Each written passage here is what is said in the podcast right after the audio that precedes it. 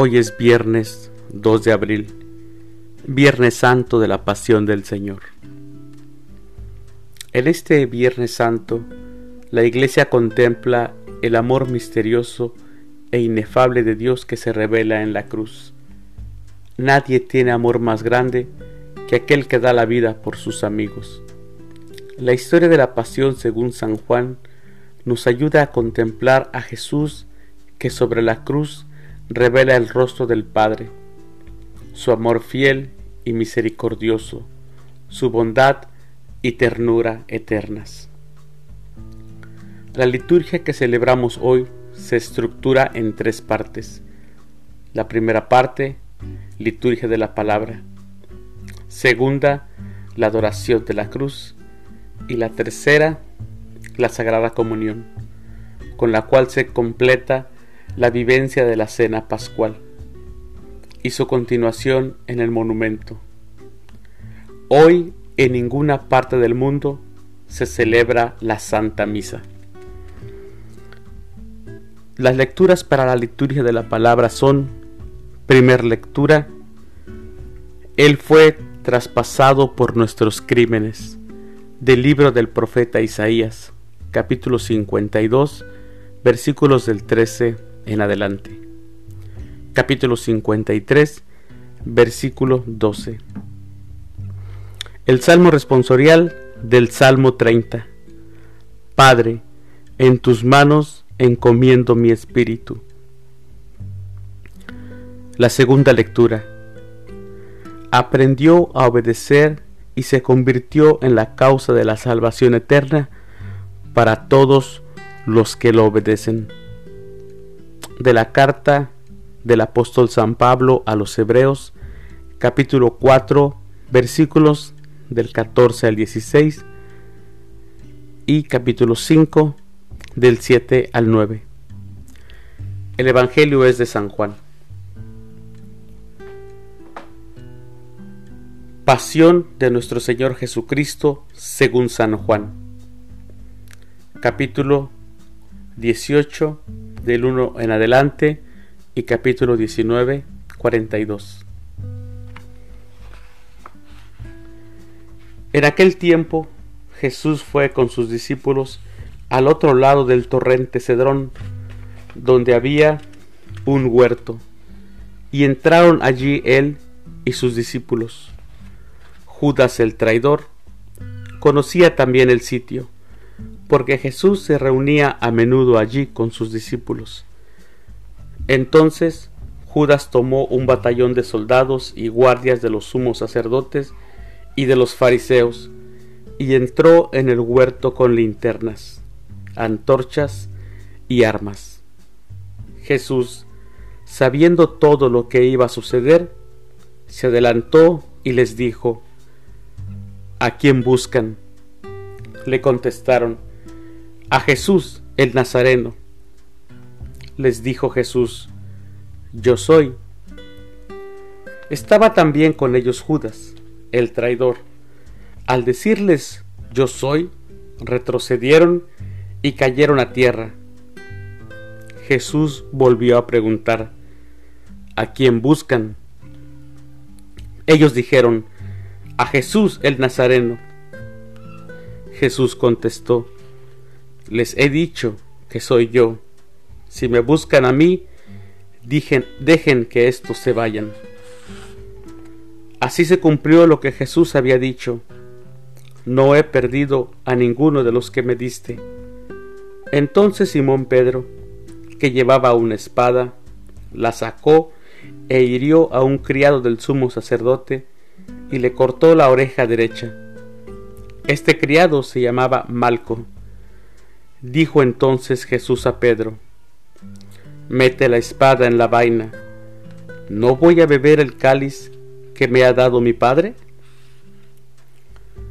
El batallón, su comandante y los criados de los judíos apresaron a Jesús, lo ataron y lo llevaron primero ante Anás, porque era suegro de Caifás, sumo sacerdote aquel año. Caifás era el que había dado a los judíos este consejo. conviene que muera un solo hombre por el pueblo. Simón Pedro y otro discípulo iban siguiendo a Jesús. Este discípulo era conocido del sumo sacerdote y entró con Jesús en el palacio del sumo sacerdote, mientras Pedro se quedaba afuera, junto a la puerta. Salió el otro discípulo, el conocido del sumo sacerdote, habló con la portera e hizo entrar a Pedro. La portera dijo entonces a Pedro, ¿No eres tú también uno de los discípulos de ese hombre? Él le dijo, No lo soy. Los criados y los guardias habían encendido un brasero porque hacía frío y se calentaban. También Pedro estaba con ellos de pie calentándose. El sumo sacerdote interrogó a Jesús acerca de sus discípulos y de su doctrina. Jesús le contestó, Yo he hablado abiertamente al mundo y he enseñado continuamente en la sinagoga y en el templo, donde se reúnen todos los judíos, y no he dicho nada a escondidas. ¿Por qué me interrogas a mí?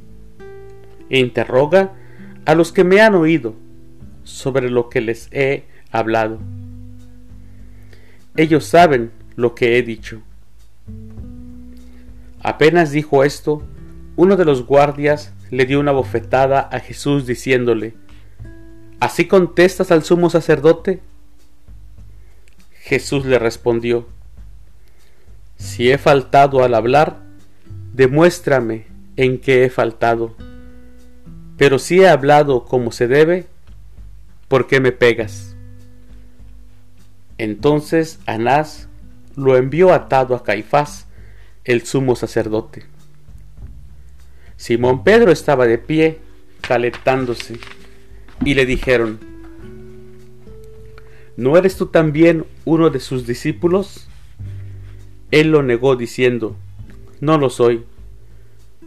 Uno de los criados del sumo sacerdote, pariente de aquel a quien Pedro le había cortado la oreja, le dijo, ¿Qué no te vi yo con él en el huerto?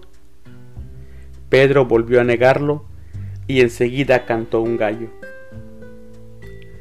Llevaron a Jesús de casa de Caifás al pretorio. Era muy de mañana, y ellos no entraron en el palacio para no incurrir en impureza, y poder así comer la cena de Pascua. Salió entonces Pilato a donde estaban ellos y les dijo, ¿De qué acusan a este hombre? Le contestaron, si este no fuera un malhechor, no te lo hubiéramos traído. Pilato les dijo, pues llévenselo y júzguenlo según su ley. Los judíos le respondieron, no estamos autorizados para dar muerte a nadie. Así se cumplió lo que había dicho Jesús, indicando de qué muerte iba a morir. Entró otra vez Pilato en el pretorio, llamó a Jesús y le dijo, ¿Eres tú el rey de los judíos? Jesús le contestó, ¿eso lo preguntas por tu cuenta o te lo han dicho otros? Pilato le respondió, ¿acaso soy yo judío? Tu pueblo y los sumos sacerdotes te han entregado a mí. ¿Qué es lo que has hecho? Jesús le contestó, Mi reino no es de este mundo. Si mi reino fuera de este mundo, mis servidores habrían luchado para que no cayera yo en manos de los judíos. Pero mi reino no es de aquí. Pilato le dijo, ¿con que eres rey? Jesús le contestó, Tú lo has dicho, soy rey. Yo nací y vine al mundo para ser testigo de la verdad. Todo el que es de la verdad, escucha mi voz. Pilato le dijo, ¿y qué es la verdad? Dicho esto, salió otra vez a donde estaban los judíos y les dijo, No encuentro en él ninguna culpa. Entre ustedes es costumbre que por Pascua ponga en libertad a un preso. ¿Quieren que le suelte al rey de los judíos? Pero todos ellos gritaron, No, a ese no, a Barrabás. El tal Barrabás era un bandido. Entonces Pilato tomó a Jesús y lo mandó a azotar. Los soldados trenzaron una corona de espinas, se la pusieron en la cabeza, le echaron encima un manto color púrpura y acercándose a él le decían, Viva el rey de los judíos, y le daban de bofetadas. Pilato salió otra vez afuera y les dijo, Aquí lo traigo para que sepan que no encuentro en él ninguna culpa. Salió, pues, Jesús llevando la corona de espinas y el manto color púrpura. Pilato les dijo, Aquí está el hombre. Cuando lo vieron los sumos sacerdotes y sus servidores gritaron, Crucifícalo, crucifícalo. Pilato les dijo, Llévenselo ustedes y crucifíquenlo, porque yo no encuentro culpa en él. Los judíos le contestaron, Nosotros tenemos una ley, y según esa ley tiene que morir, porque se ha declarado hijo de Dios. Cuando Pilato oyó estas palabras, se asustó aún más, y entrando otra vez en el pretorio, dijo a Jesús, ¿De dónde eres tú? Pero Jesús no le respondió. Pilato le dijo entonces, ¿A mí no me hablas? ¿No sabes que tengo autoridad para soltarte y autoridad para crucificarte? Jesús le contestó, No tendrías ninguna autoridad sobre mí si no te lo hubieran dado de lo alto. Por eso, el que me ha entregado a ti tiene un pecado mayor. Desde ese momento Pilato trataba de soltarlo, pero los judíos gritaban, Si sueltas a ese, no eres amigo del César. Al oír estas palabras, Pilato sacó a Jesús y lo sentó en el tribunal, en el sitio que llaman el enlosado, en hebreo Gábata. Era el día de la preparación de la Pascua, hacia el mediodía, y dijo Pilato a los judíos, Aquí está su rey. Ellos gritaron, Fuera, fuera, crucifícalo. Pilato les dijo, ¿A su rey voy a crucificar? Le contestaron los sumos sacerdotes, no tenemos más rey que el César. Entonces se lo entregó para que lo crucificaran. Tomaron a Jesús y él, cargando con la cruz, se dirigió hacia el sitio llamado la calavera, que en hebreo se dice Gólgota donde lo crucificaron, y con él a otros dos, uno de cada lado, y en medio Jesús.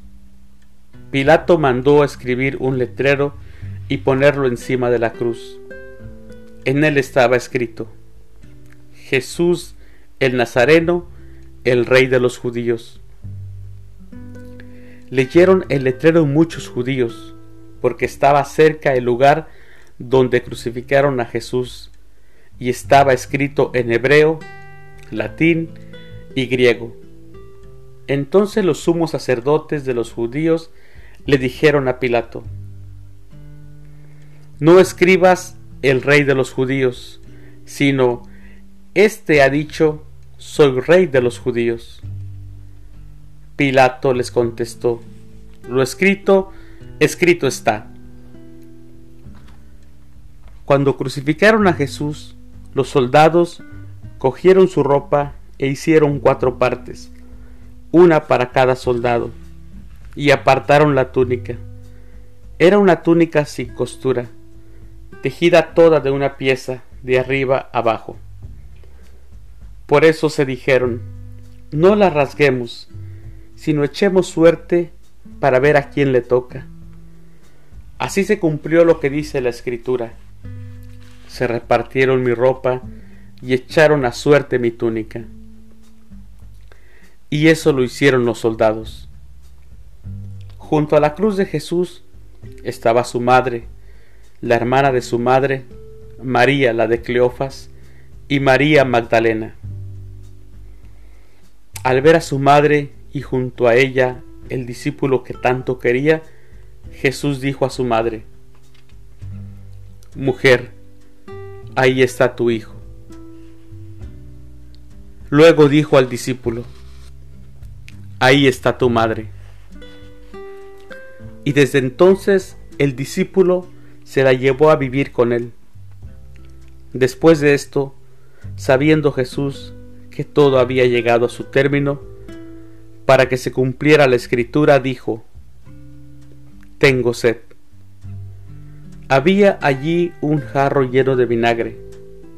Los soldados sujetaron una esponja empapada en vinagre a una caña de hisopo y se la acercaron a la boca. Jesús probó el vinagre y dijo, Todo está cumplido e inclinando la cabeza, entregó el Espíritu.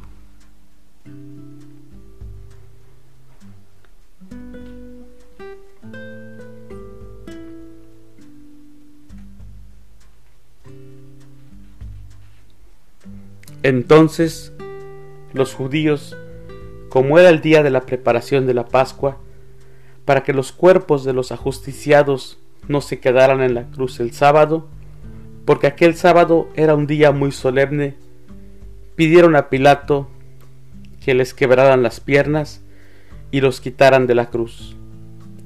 Fueron los soldados, les quebraron las piernas a uno y luego al otro de los que habían sido crucificados con él. Pero al llegar a Jesús, viendo que ya había muerto, no le quebraron las piernas, sino que uno de los soldados le traspasó el costado con una lanza, e inmediatamente salió sangre y agua. El que vio da testimonio de esto, y su testimonio es verdadero, y él sabe que dice la verdad, para que también ustedes crean. Esto sucedió para que se cumpliera lo que dice la escritura. No le quebraron ningún hueso y en otro lugar de la escritura dice, mirarán al que traspasaron. Después de esto, José de Arimatea, que era discípulo de Jesús, pero oculto por, por miedo a los judíos, pidió a Pilato que lo dejaran llevarse el cuerpo de Jesús, y Pilato lo autorizó. Él fue entonces y se llevó el cuerpo. Llegó también Nicodemo, el que había ido a verlo de noche, y trajo unas cien libras de una mezcla de mirra y aloe. Tomaron el cuerpo de Jesús y lo envolvieron en lienzos con esos aromas, según se acostumbra enterrar entre los judíos. Había un huerto en el sitio donde lo crucificaron, y en el huerto un sepulcro nuevo, donde nadie había sido enterrado todavía. Y como para los judíos era el día de la preparación de la Pascua y el sepulcro estaba cerca, allí pusieron a Jesús. Palabra del Señor. Gloria a ti, Señor Jesús.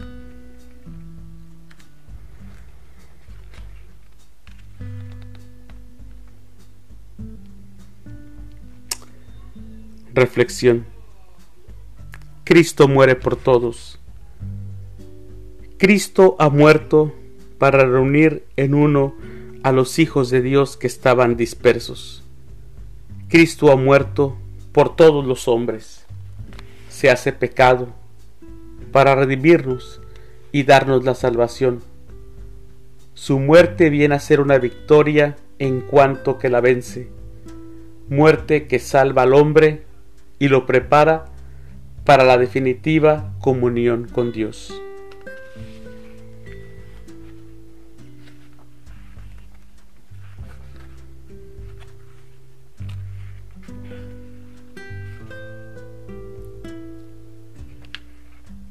Voy a compartir, la oración de San Fray Miguel, San Fray Miguel de Guevara.